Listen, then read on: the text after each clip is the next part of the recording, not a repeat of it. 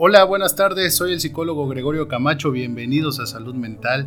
Esto es Ultimátum, gracias a todos los que se van a dar cita en esta tarde para ver este programa. Está con nosotros, como lo habíamos prometido, ya la tanatóloga Araceli. ¿Cómo está? Qué gusto volverle a recibir. Muchas gracias, licenciado. Te agradezco mucho nuevamente la invitación a tu programa. Muchas gracias, es un tema muy interesante porque son pues días de fiestas, días que que nos ponemos un poco tristes. Sobre todo para aquellos que cerraron este año sin su familiar. Sí, claro. Sin su hijo, sin un papá, sin un hermano. Y que quizás a esas personas que perdimos les caracterizaba mucho estas fechas, les gustaba demasiado. Eh, la licenciada Araceli es eh, fundadora del grupo Trascender Padres en Duelo. Ya tenemos un programa con ella que sería increíble que ustedes pudieran ver y que sobre todo pudieran experimentar en las reuniones mensuales que hace este grupo con la ayuda para los padres que están en duelo. Así es. Efectivamente, Trascender es un grupo de ayuda de padres en duelo que nos reunimos cada mes. Te voy a estar pasando las fechas para que nos hagas favor de compartirlo en tu programa. Y efectivamente este es, una, es un año muy difícil Sabemos que el 20 y el 21 pues han sido años muy, muy difíciles donde ha habido pérdidas en todas las familias. Y este tema hoy lo vamos a llamar Navidad sin ti. Y yo quisiera comenzar primero, primero, perdón, diciendo qué significa Navidad. Yo creo que es, por ahí debemos empezar, ¿no? Totalmente. Y Navidad viene de la palabra natividad, que significa nacimiento de Jesús.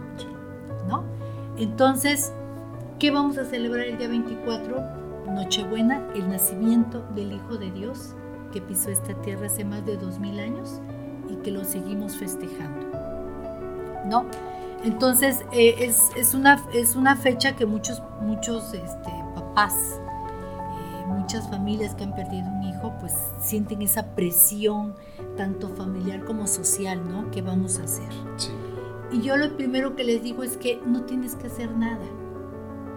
Si no te sientes bien, si no te nace, no te sientes, no te sientas presionado, presionada a que tienes que festejar, que tienes que poner la mesa, que tiene que haber regalos, que tiene que haber el árbol de Navidad, que si no te nace, si no te sientes bien, no lo hagas. Eso es básico en, en ¿Por qué? Porque, por ejemplo, yo ya tengo dos años que, partió mi hijo, pero hay papás, hay familias que apenas tienen un mes, dos meses. Entonces es muy complicado, ¿no? Yo el año pasado lo he dicho, yo puse el árbol de Navidad y el nacimiento entre lágrimas. Este año ya no fue así, pero obviamente con mucha tristeza y mucha nostalgia. Entonces, eh, si no, no, no se sienten con el ánimo de hacer algo, no lo hagan pero también quiero que se pongan a pensar un poquito en qué le hubiera gustado a ese ser querido, cómo fuera la Navidad cuando él ya no estuviera. Y yo creo que también ahí eh, uno tiene que sobreponerse, ¿no? Sobreponerse porque en mi caso, siempre me voy a referir a, a, mí, porque yo perdí un hijo, es que yo sí hice cena, sí festejamos en casa la Navidad, el nacimiento del Hijo de Dios. Y, lo único que varió el año pasado es que pues no, no hicimos la posada de la familia, no pedimos eh, posada, no hicimos lo que veníamos haciendo año con año, ¿no? Yo espero que este año ya lo podamos volver a hacer, pero es irte permitiendo ciertas cosas, ¿no? Y otras no. Poco a poco. Poco a poco, tómense su tiempo, no hay prisa. Acuérdense que el duelo es un paso a la vez, un paso a la vez, así vivimos, ¿no? Pero lo importante es preguntarse qué le hubiera gustado a ese ser querido, cómo vivir la Navidad, ¿no? Que ustedes cómo vivieran la Navidad sin su ausencia. Y yo me imagino, en mi caso, a mi hijo, que no le, nunca le gustó vernos triste. Él disfrutaba mucho la Navidad a diferencia de, mi hijo Roberto, él era el que ya, pasando muertos, ya quería bajar el árbol ya pongamos el árbol. Y él me acompañó siempre a poner el nacimiento, a poner el árbol de Navidad.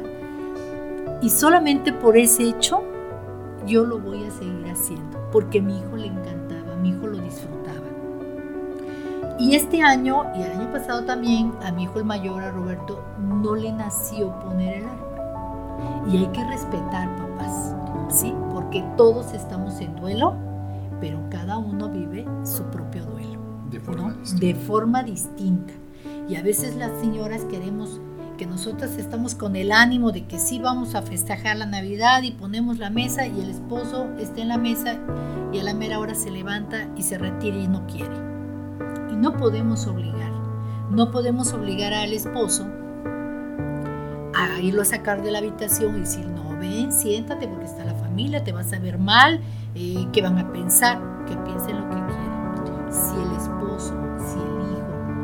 decide no querer convivir en ese momento, tenemos que respetar. Yo creo que es una de las cosas en el duelo es que tenemos que aprender a respetar nuestras emociones y las emociones de nuestra familia. Ahora, qué, bueno fuera, ¿verdad? Que todos quisieran estar en la mesa y que todos trataran de, de, de, hacer- de pasarse un, un buen momento, pero hay veces que no, no todos estamos caminando el duelo al mismo paso, ¿no? Otra de las cosas es, eh, perdón, No otra de las cosas es que es válido estar triste, es válido eh, ponerse nostálgico, pero también es una forma de honrar a nuestro ser querido. Es que nos vean que seguimos festejando las navidades como cuando ellos estaban con nosotros. Es muy difícil porque todas las familias van a tener sillas vacías. En mi caso solamente es una silla vacía, pero hay familias, y tú lo sabes muy bien, Lick, que no solamente se fue un ser querido, se fueron dos, tres, porque sabemos Sí. que el COVID arrasó incluso con familias completas. Así es. Entonces es muy difícil, va a ser una Navidad difícil, sí. Y yo estoy segura que la siguiente Navidad ya estuvo un poquito más trabajada. Sí. Ahora, eh, precisamente hoy en consulta tuve una mamá eh, mayorcita y me decía ella, es que yo quisiera saber cuándo me va a dejar de doler. Qué ¿No? pregunta tan. ¿Qué, tan qué pregunta tan difícil? Yo quiero que me diga hasta cuándo. Entonces, eh, no, pues es que te va a doler toda la vida. Aquí el, el- el trabajar el duelo es que primero Dios, más adelante, vamos a poder recordar a nuestros seres queridos, pero ya no con lágrimas, sino con gusto de que saber que fuimos parte de su vida, ellos, él fue parte de nuestra vida, ¿no? Y ahí, y ahí surge una interrogante que en el programa pasado nos decían, ¿es adaptarse al dolor o es procesar el dolor? Así es. ¿No? Porque algunos dicen, bueno, adaptarse es aprender a vivir con ese dolor no, de por vida y no, es una forma sana. No, claro que no, Lick. Una de las cosas que nosotros decimos en trascender es que tenemos que caminar ese camino de lágrimas y abrazarlo, no resistirte, porque si tú te resistes, ahí es donde quedas como atorado y no puedes avanzar. Es abrazar el dolor, reconocer que me está doliendo. Y eso es una de las cosas que nosotros tenemos que estar muy conscientes que en los primeros meses, en los primeros años es, es muy difícil. Claro, so- que quererte sobreponer a la, a la situación es difícil, pero también hay que pensar en la familia que nos quedó. En mi caso, a mí me quedó un hermoso hijo. Y este hermoso hijo tampoco se merece que- ver a los padres siempre tristes, siempre llorando. si- no, porque entonces mi hijo queda pensando, bueno, ¿y yo no valgo lo mismo? Claro. Que vale lo mismo. Entonces, en mi caso y en los casos, los padres que perdimos un hijo, vivimos entre el cielo y la tierra. ¿No? Siempre mirando al cielo, añorando al hijo que se fue, pero también agradeciendo al hijo que nos quedó. Y eso es muy importante porque muchos, como te, perdón, como te decía hoy la mamá que estuvo, que me decía, es que ¿cuándo me va a dejar de doler? Es que yo siento que el 24 de diciembre va a ser la fecha más difícil de mi vida. Y hoy le decía, no, yo te voy a explicar por qué no. ¿Tú extrañas a tu hijo todos los días? Sí, claro. Yo también lo extraño todos los días. Y para mí la fecha más difícil no es el 24 de diciembre. Para mí la fecha más difícil es el cumpleaños de mi hijo. Porque yo ese día debería de estarle cantando las mañanitas en su cuarto. Y ese día yo debería de estar partiendo un pastel y tener chamacos en la palapa de mi casa en una nadada. Sí. Eso sería lo que yo, mi corazón desea. Ese es el día más difícil para mí. Y yo sé que los padres que me están viendo me entienden. Para mí Navidad no es tan difícil como la fecha de su cumpleaños. Obviamente porque ya voy para el segundo año de duelo. Siempre, ahora sí que la primera vez va a ser muy complicado. Su primer cumpleaños, el primer cumpleaños tuyo, el primer cumpleaños del papá, el primer cumpleaños del hijo sin, sin el hermano, la primera Navidad, ¿no? O sea, todo cada vez que sea la primera fecha que te llega va a ser muy complicado. Como yo ya lo pasé, yo espero que este mi segundo año yo esté con las emociones más relajadas. Obviamente lo trabajo, porque el duelo lo tienes que trabajar, lo tienes que elaborar. ¿Para qué? Como tú lo acabas de decirle, para que vayamos sanando, vayamos caminando y no acostumbrarnos al dolor, no. Pero también, por favor, no hagamos en la noche de, Navidad, en la noche de Nochebuena, es que voy a fingir que no pasó nada. Exacto, sí, sí, sí. Me voy a bloquear y voy a fingir que no pasó nada, que todo está perfecto. Incluso yo tuve una invitadita en Trascender que llegó y dijo, yo pienso que mi hijo está en Australia. Para mí mi hijo no está muerto, mi hijo está en Australia. Imagínate. ¿Qué nivel de negación? ¿Qué nivel de negación? Imagínate qué nivel de, de dolor y de tortura que ella misma se está haciendo. Es mejor caminar el duelo y es primero es reconocerlo. Claro, nos va a hacer falta, la silla está vacía. ¿No? La, la silla va a estar vacía. Eso es indudable. Por más que lo queramos eh, a ver, quiten esa silla vacía para que a la hora que estemos en la mesa hagamos como que, no, hace falta, ¿no? No, no, es que aunque las, todas las sillas estén llenas, finalmente tú sabes quién hace falta, ¿no? Y entonces, en el grupo Trascender, eh, yo di un obsequio a los papás de un portavelas que traigo aquí. En este caso, tiene el nombre de mi hijo.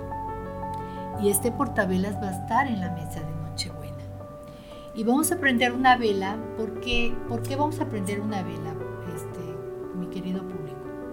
Porque nuestros seres queridos, llámese hijo, papá, hermano, abuelos, nos van a seguir acompañando a lo largo de nuestra vida. Porque ellos significan luz y seguirán siendo luz en nuestra vida.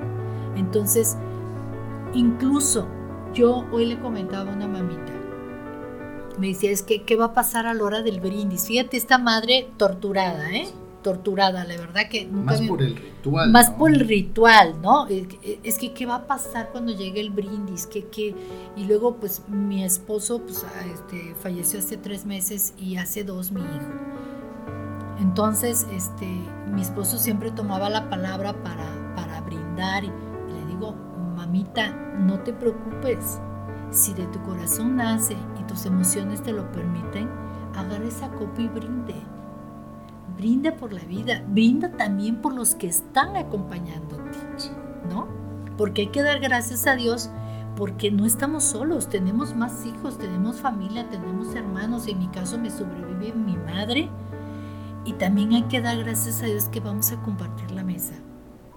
Aparte, aparte, eh, a diferencia de otras fechas, el, el 24, por lo que significa, pues vamos a estar rodeados de familia vamos a permitirnos que la familia nos abrace, ¿no? Es un momento para, para dejarnos abrazar, dejarnos apapachar.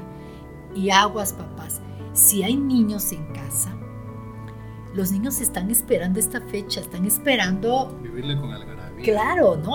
Hay niños que están esperando el Santa Claus, el Rey Mago, el que todas las, todo el año se portaron bien y uno de papá, si te portas mal no va a llegar Santa Claus. Entonces imagínate ellos se vienen portando muy bien todo el año, pues para que llegue el Santa y ellos no tienen la culpa que haya fallecido el hermano, el papá, el abuelo o la mamá. Ese Santa Claus debe de llegar a casa en medio de esa nostalgia, en medio de ese dolor, pero debe de llegar. ¿Por qué? Porque Imagínate, ellos están esperando los dulces, los regalos, la piñata, el abrazar a los primos que no se ven regularmente. Entonces imagínate que, que tú digas, pues no hay nada y yo me encierro y yo, y, ¿Y los niños qué? ¿Dónde quedan? Entonces imagínate esos chicos lo que han de pensar. Pues el único que importaba en la casa pues era mi hermano, ¿no? ¿Y yo dónde quedo?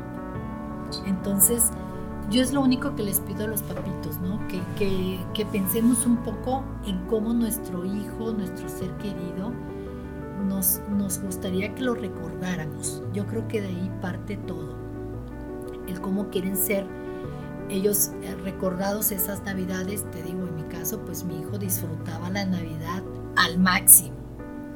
Incluso esa noche se come uno de los platillos favoritos de él, porque pues a él le gustaba mucho la comida, lo disfrutaba muchísimo y doy gracias a Dios, nací en familia católica, tenemos costumbres muy bonitas de Navidad y yo espero que cuando yo no esté, pues mi hijo la siga viviendo, la siga, porque es una forma de evangelizar a nuestra familia, ¿no? Seguir creyendo que lo que esa noche estamos festejando realmente es el Hijo de que no falte en nuestra mesa.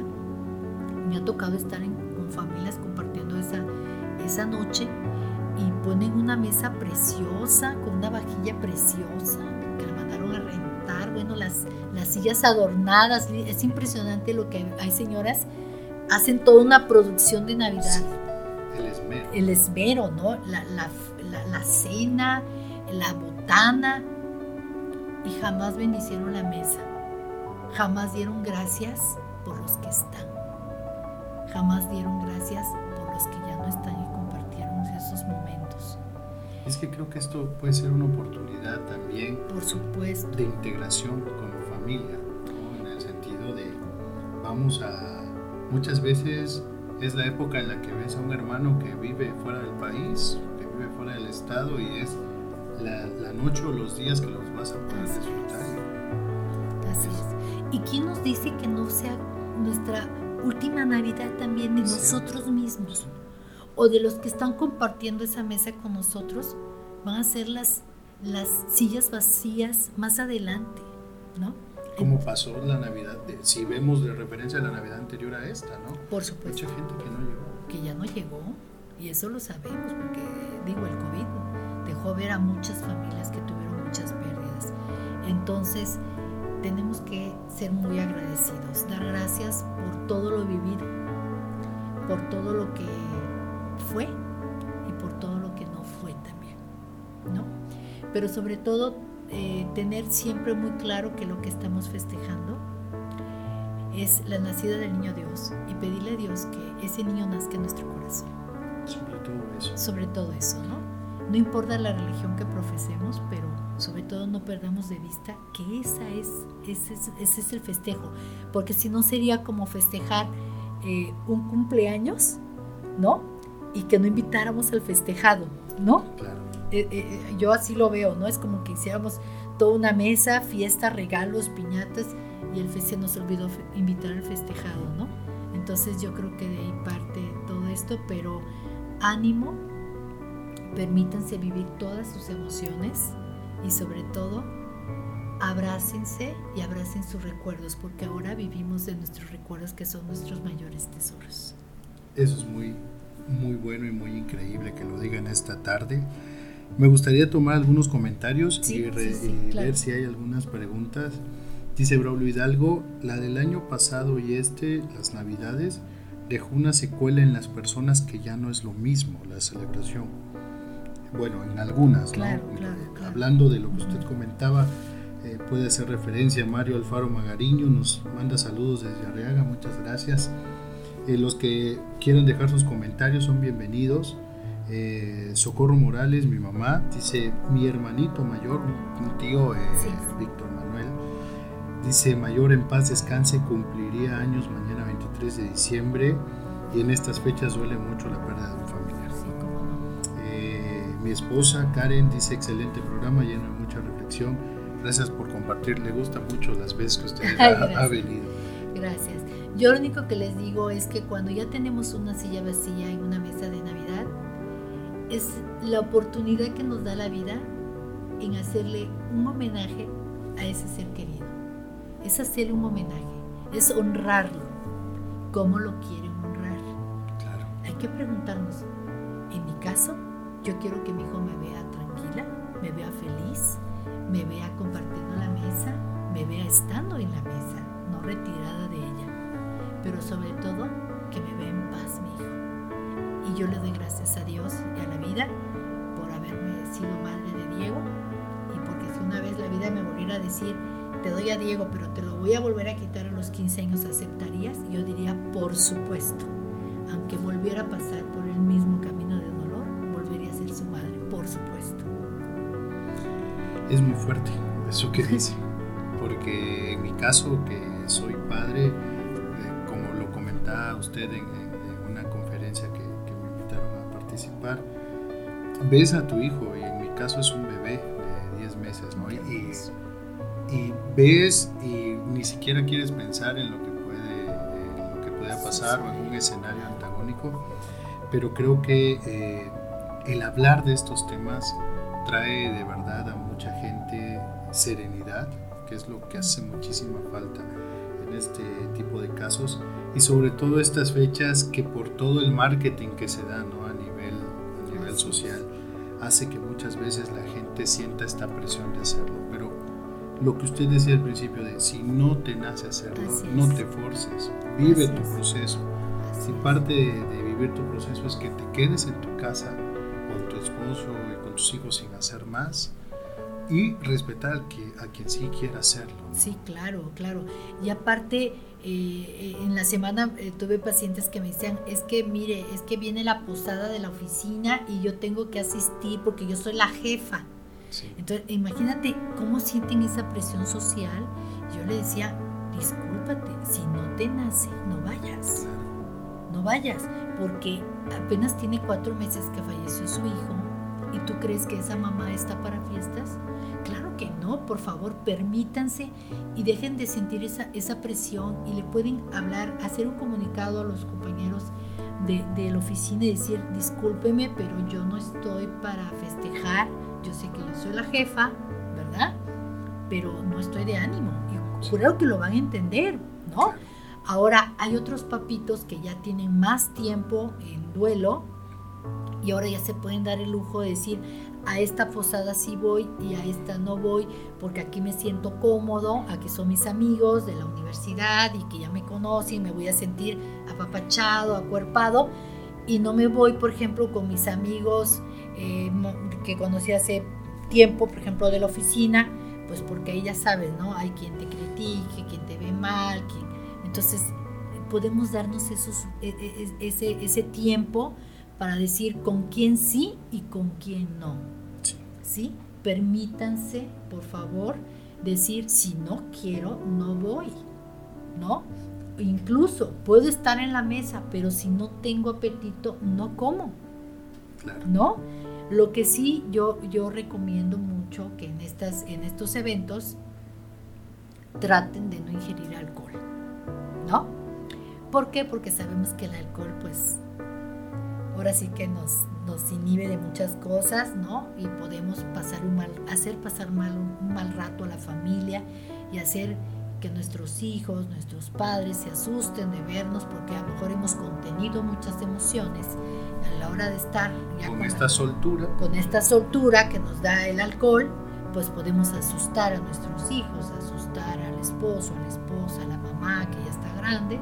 Entonces, si podemos evitarlo, evítenlo. Yo creo que hay, hay fechas más adelante que podríamos compartir ese tipo de, de bebidas. Continuando con los comentarios, dice Juana Araceli Aparicio. Es un tema muy importante, gracias psicólogo y licenciada Araceli. Le mandamos un saludo a Juana Araceli. Marisol Gallegos dice muchas bendiciones, licenciada Araceli, una gran persona que nos ha ayudado mucho a mi familia y a mí a superar la pérdida de nuestro ser querido. Gracias, licenciada Araceli, saludos a ambos, excelente programa. Muchas gracias. Creo que, ese es, creo que el, el testimonio es aquellas personas que han vivido su proceso. Yo realmente, porque ya lo vi, porque ya lo experimenté, eh, llevo algunos programas diciéndole a la gente, vayan, de verdad, dense la oportunidad de estar en las, en las reuniones o de sacar una cita con usted, que ahorita nos va a dar sus datos. Muchas gracias. Dice Consuelo Hernández, es la primera vez que escucho el programa y las palabras de la licenciada es muy difícil entender la pérdida de un familiar y más aún cuando se trata de un hijo. Mi niña de 13 años tiene dos meses y 11 días y no puedo asistir a las reuniones que me han invitado, solo recibir el portavelas, lloré toda la tarde. Ay, hermosa. Consuelo, gracias. No tengo el gusto de conocerte, me da mucho, gusto saber que pasaste a recoger tu portavelas y tienes que honrar a tu hija. Y, yo te lo dije en un mensaje, eh, no guardes luto, haz tributo a tu hija. Es honrar a nuestros hijos y es honrarlos viviendo, dando testimonio de que estos seres son luz para nosotros, que nuestros hijos nos han marcado, por supuesto que nos han marcado la vida, pero también ha sido un gran privilegio, en mi caso, haber sido madre de un ángel. Ni en mis peores pesadillas yo hubiera imaginado algún día haber sido madre de un ángel. Y nada más de pensar que vive en mi casa, que yo le eduqué, que lo llevé a la escuela, que le enseñé a conocer a Dios, amar a su padre, a su hermano, digo, me siento bendecida, hoy me siento agradecida. Por eso yo te decía, si por alguna razón, ¿verdad? La vida me volviera a decir, te regalo a Diego, pero te lo voy a volver a quitar. ¿Lo aceptarías como hijo porque te lo voy a volver a quitar? Yo diría, pero por supuesto. Para mí, mis dos hijos son mi Buda. ¿Y qué es Buda? El maestro. Entonces, así pensemos de nuestros seres queridos. Son nuestros Budas, son nuestros grandes maestros de vida. Son los que nos han enseñado, que nos dieron mucha alegría, obviamente. Nos dieron la peor de las pesadillas, ¿verdad? Del peor dolor que un ser puede vivir es perder un hijo. Y hoy lo digo, y lo digo de verdad con el corazón en la mano. Haber perdido nosotros nuestro hijo es que el corazón se nos hizo pedacitos, ¿sí? Y la vida nos hincó. Pero hoy, gracias a Dios, he recogido esos pedazos de corazón y me estoy volviendo a armar. Y hoy puedo decir que no soy la misma mujer que fui antes de mi hijo. Hoy puedo decir que Diego es el parteaguas de nuestra vida, es el antes y es el después. ¿Sí? Así que no tengan miedo de caminar su duelo y algún día, algún día, créamelo, van a poder recordar a su ser querido sin lágrimas, sino con agradecimiento. Extraordinario, licenciada Araceli. ¿Dónde la encontramos? Eh, la página es... En Facebook estoy como Trascender Padres en Duelo. Tengo mi consultorio. Aquí con el licenciado somos vecinos de consultorio. Estamos en la clínica ADA que está ubicado en la 13 Norte Oriente. 14 Norte Oriente. 14, Número 590. sí, ok. El teléfono de la clínica. 6185443 y no sé si tenga algún número al que se pueda comunicar. Sí, tengo mi número de mi celular, que es el 961 14 30766. Cualquier persona que se encuentre en este momento en duelo y me quiera llamar, yo con mucho gusto atiendo su llamada le contesto y le puedo dar algunos consejos. Y si gustan ir a consulta, está abierto ahí el consultorio para ustedes. Y para los papás que están en duelo, pues está Trascender Padres en Duelo. Es un grupo de ayuda que no cobramos nada porque tenemos que trascender junto con nuestros hijos. Muy bien pues vamos a estar dejando la página de Trascender Padres en Duelo en los comentarios. Agradecemos mucho su visita, licenciada. Gracias. Queríamos que este momento fuera especial y fue más que especial. Muchas gracias. Muchas gracias, muy amable. Eh, soy Gregorio Camacho, nos vemos la siguiente semana ya para nuestro último programa de este 2021 y para iniciar con todo este 2022 estuvo con nosotros la tanatóloga Araceli. Por favor busquen eh, Padres en Duelo en Facebook, Grupo Trascender, vamos a dejarlo en los comentarios y les agradecemos mucho que se hayan dado el tiempo. A nombre de toda la familia Ultimatum, nos vemos la siguiente semana. Chao. Gracias.